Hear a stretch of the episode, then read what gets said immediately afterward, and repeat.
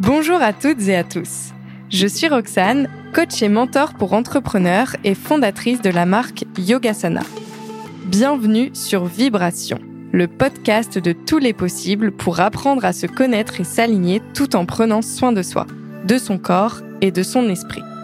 Chaque semaine, via les témoignages de personnes inspirantes et passionnées, ou via mes conseils, expériences et apprentissages, on parlera de l'importance d'être en accord avec soi-même pour s'épanouir, oser, prendre sa place, écouter son intuition et plein d'autres sujets encore. J'espère que ces épisodes vous feront vibrer et vous aideront à créer la vie de vos rêves. Je vous souhaite d'être aussi rayonnant et rayonnante que le soleil.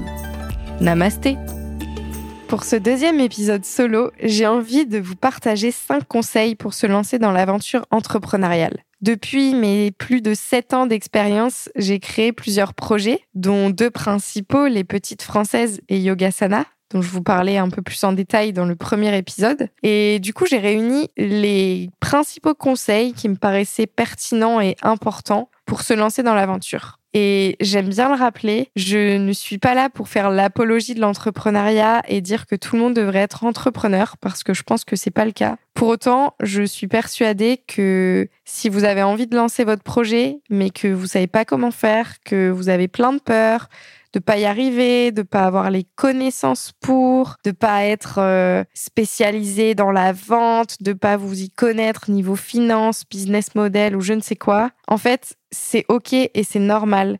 Et qu'en fait, si vous ressentez vraiment l'appel de OK, là, il y a un projet qui me tient trop à cœur, j'ai envie de le lancer. Moi, je veux juste vous montrer que c'est totalement possible et que c'est normal de pas savoir et que ça s'apprend. Et soit vous pouvez le faire tout seul, soit vous pouvez vous faire accompagner. Mais dans tous les cas, c'est totalement normal. Et au-delà de l'aspect technique, pour moi, l'entrepreneuriat, c'est beaucoup une question d'état d'esprit. Et d'ailleurs, les cinq conseils que je vais vous partager aujourd'hui, c'est pas du tout des conseils techniques, mais plutôt vraiment l'état d'esprit qui, pour moi, est nécessaire à avoir quand vous avez un projet pas nécessairement quand vous le lancez en fait, juste pour euh, avoir euh, ce, ce, mindset de l'entrepreneur, du solopreneur, du freelance. Mon premier conseil, c'est de pas attendre d'être prêt et que tout soit parfait avant de se lancer, tout simplement parce que en fait, ça n'arrivera jamais. On n'est jamais finalement prêt à 100%. Il n'y a jamais rien de parfait et c'est totalement OK.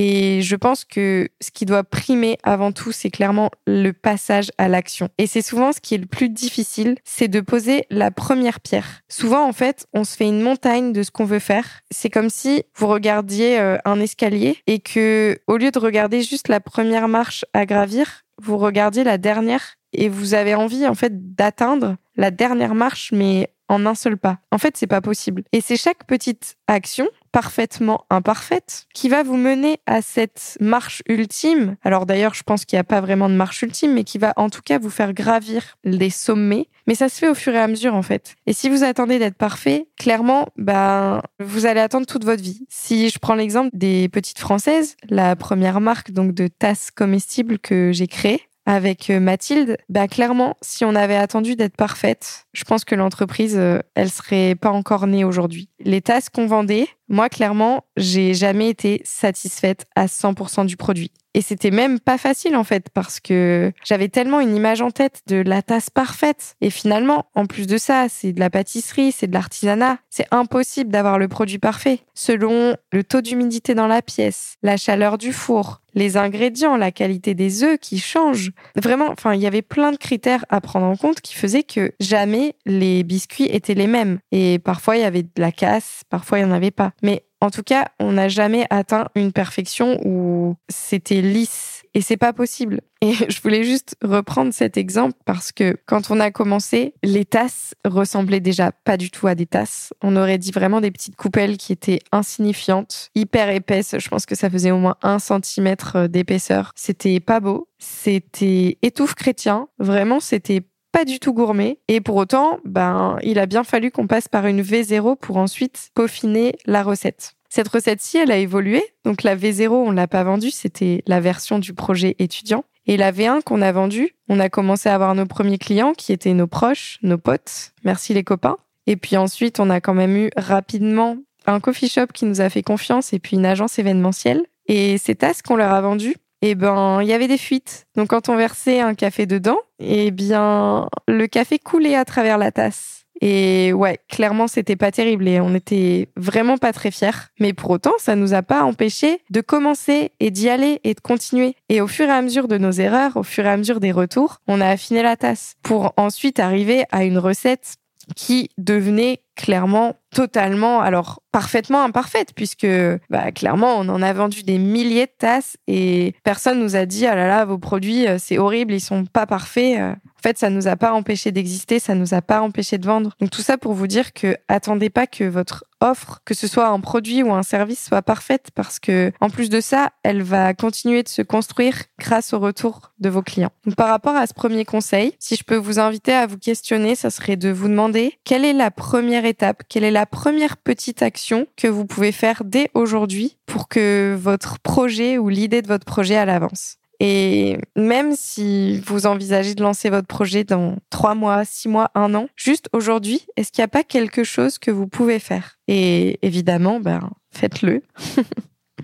Pour le deuxième conseil, celui-ci je l'adore, c'est fake it until you make it. Donc c'est clairement prétends, prétends que tu sais faire, prétends que tu fais jusqu'à ce que ça marche. Et ça rejoint quand même le premier conseil de attends pas d'être parfait, c'est prétends que c'est possible, même si toi tu penses que c'est impossible, et ça va finir par venir. Alors évidemment, il s'agit pas de dire que demain vous allez vous improviser euh, un nouveau métier sans rien y connaître. Je dis pas que il faut être un imposteur et que vous allez dire je suis prof de yoga alors qu'en fait vous n'avez pas de connaissances, vous n'avez pas de formation. Non. En fait, l'idée c'est pas de dire ça, mais c'est plutôt d'aller prétendre que vous êtes professeur de yoga alors que vous-même vous n'avez pas trop confiance en vous, vous n'y croyez pas trop mais en fait, plus vous allez le répéter, et ben plus ça va venir. Et hum, pour vous donner l'exemple, moi quand j'ai lancé Yogasana, bah j'étais diplômée comme étant professeur de yoga depuis pas très longtemps et en fait, à ce moment-là, je me présentais comme étant illustratrice et professeur de yoga. Oui, je suis illustratrice. Oui, je suis professeur de yoga. Pour autant, moi, j'y croyais pas trop et surtout le côté illustratrice parce que j'ai pas fait d'études de design, j'ai pas fait d'école d'art. Je me suis formée en illustratrice totalement en autodidacte. Bah, il y a plein de choses que je sais pas faire en tant qu'illustratrice. Je saurais absolument pas dessiner le portrait de quelqu'un ou alors euh, même euh, un corps de personne et faire en sorte que ça soit vraiment euh, comme sur une photo ou en tout cas que ça ressemble vraiment à un vrai visage ou un vrai corps. Je suis incapable. Pourtant, je suis illustratrice, j'ai mon style et je ne sais faire que ça. Mais je suis illustratrice. Et j'y croyais pas trop et, plus je l'ai répété et plus c'est venu. Et plus ça m'a donné confiance, et plus cette étiquette-là, en fait, j'y ai cru et elle m'a vraiment permis de, de, me lancer. Donc vraiment, prétends et fais semblant jusqu'à ce que ça marche. Un autre exemple aussi qui est pas nécessairement dans la définition et l'étiquette qu'on peut se donner, c'est par exemple si un jour on vous propose euh, un projet qui va vous paraître totalement fou, à la fois c'est hyper excitant et vous avez trop envie d'y aller. Genre euh, par exemple, je sais pas, demain on vous propose de faire une conférence devant plus de 100 personnes sur votre sujet de prédilection. Et ça, bah clairement, ouais, ça peut faire peur et en même temps ça vous excite de, ouf. Ben clairement là c'est fake it until you make it. La personne elle vous appelle. Ah oui oui bien sûr évidemment, on prend rendez-vous, on, bloque une date, bien sûr euh, tout va bien se passer. Et en fait, au fond de vous, mais votre cœur bat à 100 à l'heure et c'est en mode, mais j'ai jamais fait ça, je vais pas y arriver. Toutes les petites histoires là qu'on peut se raconter. Mais en fait, là, c'est fake it until you make it. C'est genre, euh, ok, je vais prétendre, je vais travailler cette présentation. Et oui, je vais y aller et j'aurai super peur, je serai terrorisée. Mais en fait, je vais le faire. En fait, cet état d'esprit de prétendre avant même de l'avoir fait, ça permet d'avancer et ça permet de passer des nouveaux paliers parce que la peur, c'est totalement normal d'avoir peur. Et ça montre qu'en fait, on sort de notre zone de confort. Mais c'est uniquement en sortant de nos zones de confort je dis pas qu'il faut le faire euh, tous les jours et qu'il faut se, se, fouetter parce qu'une sortie de zone de confort c'est pas nécessairement euh, quelque chose à faire sous la contrainte. Ça peut être euh, hyper joyeux, ça peut apporter beaucoup de stress mais de bon stress. C'est en sortant de ces zones de confort là qu'on évolue, qu'on apprend des nouvelles choses et qu'en fait bah, ça nous nourrit. Donc voilà, deuxième conseil, fake it until you make it. Pour le troisième conseil, c'est vraiment de prendre soin de votre entourage et de vous entourer d'entrepreneurs et à la fois de super alliés autour de vous. Les alliés, ça va être la famille, les amis, enfin tous les proches qui vont vous supporter, qui vont être vos meilleurs euh, cheerleaders, qui vont être les personnes où demain vous allez leur dire euh, ah j'ai trop envie de lancer une entreprise euh, de vêtements euh, recyclés n'importe quel projet alors que vous êtes vous bossez en finance ou en marketing. Coucou les clichés que j'utilise. Et ou alors vous allez dire ouais j'ai trop envie d'acheter une ferme et élever des moutons. Encore un cliché j'adore. Et ben ces personnes là quand vous leur dites ça, si elles vous encouragent et elles vous disent waouh trop bien, c'est trop génial, euh, vas-y, bah ça c'est pour moi des cheerleaders de ouf, c'est vraiment des alliés incroyables. Moi, je sais qu'aujourd'hui, j'ai des potes. Euh, enfin, je change toujours d'idée. J'ai toujours mille projets. Et en fait, un jour, je vais leur dire ah ouais, je vais faire euh, un tour de France euh, de je sais pas quoi pour aller proposer des événements de yoga. Elles vont me dire ah trop bien, c'est trop génial. Le lendemain, je les appelle et je leur dis ah en fait, j'ai changé d'avis. je veux pas du tout faire ça. Je vais faire autre chose. Et ben, elles me disent encore trop bien, c'est trop génial et de s'entourer de personnes qui vont pas en fait mettre leur propre peur à elles, leurs propres croyances limitantes du style euh, mais t'es sûr que tu veux te lancer? T'as pas trop peur de perdre ta stabilité financière? En fait, ça, c'est elle qui se parle à elle-même et je pense que c'est bien de s'entourer de personnes qui sont pas dans cet état d'esprit et qui vont vous encourager. Et puis aussi, bah, les entrepreneurs, parce que, comme je vous dis depuis le début, être entrepreneur, au-delà du côté technique et de se lancer, d'avoir un projet, c'est une question d'état d'esprit. Ben, l'état d'esprit, ça se travaille et que s'entourer d'entrepreneurs, ça va vous permettre de recevoir des conseils, de recevoir des encouragements, d'avoir des personnes à qui confier vos galères parce que, bah, des galères, il y en a tout le temps. Et en vrai, c'est trop bien. Moi, j'adore dès dès qu'il y a un obstacle, en fait, c'est comment le résoudre. Et de le voir comme ça, c'est vraiment très chouette. Donc vraiment, entourez-vous d'entrepreneurs. Si c'est pas quelque chose qui est naturel pour vous, il y a beaucoup de groupes sur Facebook, sur Instagram, vous pouvez contacter plein de gens. Il y a, il y a pas mal de groupes aussi qui se font dans, dans les villes, donc renseignez-vous. Et moi, je vous invite à vous poser la question qui, qui sont aujourd'hui les alliés autour de vous et qui sont vos meilleurs supporters et puis quels entrepreneurs vous connaissez ou alors quels entrepreneurs vous suivez peut-être sur les réseaux sociaux et que vous pourriez contacter ou en tout cas dont vous pourriez euh, vous inspirer? Ça, c'est le troisième conseil de bien s'entourer qui rejoint le quatrième conseil qui est de ne pas écouter tous les conseils de ses proches. C'est trop bien, j'en ai quand même un peu parlé dans le troisième point, c'est trop bien d'avoir des super cheerleaders et des personnes qui vont être enthousiastes. C'est trop bien aussi de recueillir des feedbacks, comme on appelle dans le milieu, des, des retours en fait par rapport à son offre, à son projet, que ce soit un service ou un produit. C'est trop bien de demander des retours. Pour autant, il faut pas écouter tout ce qu'on va vous dire parce que vous seul savez et parfois on a une intuition et aussi parfois Surtout quand on se lance, on manque un peu de confiance en soi, on manque de légitimité et du coup, c'est vite facile d'écouter les discours des autres en pensant que les autres ont raison.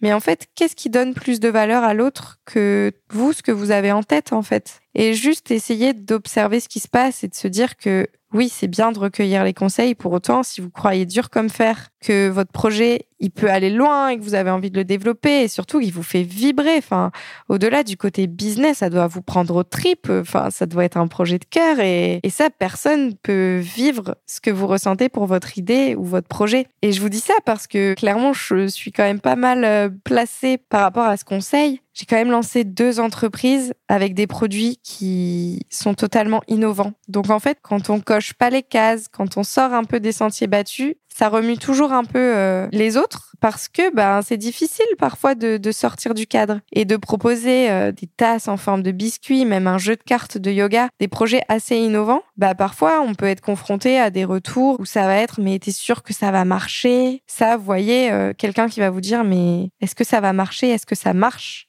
C'est quelqu'un qui vous exprime ses propres peurs. Que cette personne-là, si elle se lançait, ou en tout cas, c'est pas du tout son truc, ben, elle aurait peur, en fait. Voilà un petit peu. Et parenthèse quand même, parce que ça, je trouve que c'est hyper important. Que vous soyez à votre compte ou que vous soyez pas à votre compte. Juste, quand vous rencontrez des entrepreneurs autour de vous, s'il vous plaît, arrêtez avec cette question qui est est-ce que ça marche? Est-ce que ton projet il marche? Genre je prends cette voix parce que ça m'agace vraiment. Et je sais que quand on pose cette question-là, c'est vraiment posé avec un fond qui est le meilleur des fonds, qui est que ah on s'intéresse au projet, on a envie de savoir, mais est-ce que ça marche? Ça veut rien dire. nous, avec Mathilde, on se marrait parce qu'on était là, mais et toi, comment tu marches? Et toi, tu marches? Parce qu'en fait, ça veut rien dire. Est-ce que ça marche un projet? Qu'est-ce qui fait qu'un projet, c'est une réussite? Déjà, en fait, la définition, elle est propre à chacun. Ça va être, est-ce que tu as autant de K euros sur ton compte bancaire? Est-ce que tu as une certaine notoriété? Pour moi, la réussite, en fait, c'est de se sentir heureux et de se sentir apaisé. Et j'ai mis très longtemps à me dire que mes projets étaient des réussites parce que je veux toujours aller plus loin plus vite et je veux toujours que ce soit mieux. Et récemment, je me suis dit, ah ok, en fait, ce que j'ai créé là, autant les petites françaises que Yogasana, c'est une vraie réussite. Je suis fière de ce que j'ai fait. Et en fait, oui, ça marche. Mais ça marche par rapport à quoi? Bref, parenthèse refermée, j'en étais à n'écoute pas tous les conseils de tes proches. Et par rapport à ça, je voulais vous partager mon expérience qui est celle de bah, quand je me suis lancée pour la première fois et que j'en ai parlé à mes parents. Clairement, quand je leur ai dit Coucou papa, coucou maman. J'ai fait deux ans de prépa. J'ai un prêt étudiant sur le dos de 40 000 euros et je vais lancer ma marque de biscuits. Mais attention, en plus de ça, c'est pas n'importe quel biscuit. Je peux vous dire que ils ont pas compris. Clairement, eux, qui en plus ont un besoin de stabilité financière énorme et de stabilité tout court, je pense que ça les a totalement déboussolés. Eux qui s'étaient mis en tête que leur fille euh, brillante, qui avait fait des études brillantes, allait avoir un métier brillant. En tout cas, un métier brillant à leurs yeux, c'est-à-dire euh, d'être, euh, je pense, pour eux, ils s'attendaient à ce que je devienne cadre ou que j'ai j'ai un métier stable dans une bonne entreprise avec un salaire qui était plutôt pas mal et, et puis surtout un statut social qui pouvait leur, leur permettre d'être fiers bah en fait euh, tout ça euh, c'était tout sauf ce que je leur proposais et du coup ils ont été totalement déboussolés. Et en fait moi quand je me suis lancée ils étaient totalement contre. Enfin d'ailleurs c'est même pas qu'ils étaient totalement contre. Maintenant je dirais qu'en fait c'est juste qu'ils ont pas compris et que bah ils avaient plutôt peut-être envie de me protéger j'étais leur fille et ils voulaient pas que je me mette en risque et que ouais ça leur paraissait être totalement fou et pour autant j'ai totalement désobéi j'ai pas écouté leurs conseils en fait. Et ça a été pareil au moment de, de Yogasana. Quand j'ai quitté les petites françaises et que j'ai dit à mes parents, je vais créer mon entreprise de yoga, bah ils ont pas compris quoi. Genre clairement c'était mais t'as donné trois ans de ta vie, t'as bossé vraiment énormément, tu commences à payer, ça commence à porter ses fruits et maintenant que ça marche et que tu pourrais avoir cette stabilité, tu t'en vas. Mais qu'est-ce qui te prend en fait? Et pour eux en plus, ils ont eu super peur parce que au moment du burn-out et quand je suis partie m'isoler euh, après le burn-out, cinq semaines à la campagne, en fait, ils ont cru que j'étais partie dans une secte de yoga et que, bref, j'avais été prise dans un groupe. Donc, ils se sont dit, mais c'est quoi ce délire? Elle arrête tout. Euh, enfin, elle part dans le yoga. C'est bizarre. En plus, ils avaient vraiment une image du yoga. Euh, ouais, un peu le yoga sectaire, quoi. Donc bref, ils étaient totalement déboussolés et du coup, on a eu des périodes où ça a été tendu avec mes parents et je vous le partage parce qu'en fait, ben, quand on lance son projet, parfois, il y a des proches autour de nous qui, en fait, sont un peu ébranlés par ça parce que, ben, ça leur fait peur. Et du coup, moi, ça n'a pas été des mois faciles dans cette relation avec mes parents parce que, ben, ils comprenaient pas et du coup, on s'entendait pas et donc, euh, il y a eu quelques mois compliqués. Et ce que je peux vous dire, c'est que, en fait, ouais, écoutez-vous. Comme je vous disais, seul vous, vous savez. Et aujourd'hui, en fait, je suis tellement heureuse d'avoir écouté mes aspirations, mes envie parce que bah déjà je vis la vie de mes rêves, je fais ce que je veux, je suis à mon compte et surtout j'ai une super relation maintenant avec mes parents qui sont hyper contents pour moi et juste en fait qui ont appris à connaître qui j'étais d'une façon différente et qui ont énormément grandi et changé d'avis sur plein de choses grâce à ça et qu'en fait bah, par rapport à ça n'ayez pas peur de décevoir en fait, juste faites les choses pour vous. Par rapport à ce conseil, je vous invite à vous demander quelles sont les personnes dont vous prendrez les conseils avec du recul. Voilà. Et dernier conseil, ce conseil-ci, en fait, aujourd'hui, il me paraît évident et vraiment, euh, c'est quelque chose qui est naturel et qui l'a toujours été chez moi, c'est de parler de votre projet à tout le monde, autant que possible. Je pense qu'il faut arrêter de croire qu'il faut pas parler de son projet parce qu'on va vous voler l'idée parce que vous avez l'idée incroyable et que vraiment votre idée est tellement ouf qu'en fait on va vous la voler. Faut arrêter ça tout de suite en fait. Observez-vous, genre quelle est la taille de votre ego en fait à ce moment-là, de penser que vous avez tellement une idée merveilleuse que en fait tout le monde va vous voler l'idée. Par rapport à ça, en fait, il y a plusieurs choses. Déjà, plus vite vous allez parler de votre projet, et plus vite il va devenir concret, à la fois pour vous et pour les autres. Ensuite, plus vous allez parler de votre projet et plus les personnes autour de vous vont vous poser des questions, vont réagir. Et ça, ça va vous permettre d'affiner aussi vos idées, de pouvoir réfléchir, de confronter son idée face à d'autres personnes. C'est génial parce qu'en fait, ça permet vraiment d'avoir des retours précieux qui vont vous permettre de savoir de plus en plus là où vous voulez aller. Et en fait, juste l'autre, oui, la personne en face de vous, c'est un merveilleux atout. Faut, faut arrêter de penser que l'autre est une menace. Et par rapport à ça, en fait, il y a un énorme fossé entre l'idée d'un projet et la réalisation du projet. Et surtout, en fait, un même projet, une même idée, réalisée par une personne différente, enfin, par plusieurs personnes différentes, ça rend pas la même chose. Moi, j'ai toujours lancé des projets originaux entre les petites françaises et Yogasana. Et aujourd'hui, je lance mon activité de coaching. Eh bien, des coachs business pour entrepreneurs, il y en a une flopée. Et pour autant, en fait, ça m'empêche pas de me lancer et ça m'empêche pas de proposer mon activité parce que ce qui fait la différence, c'est moi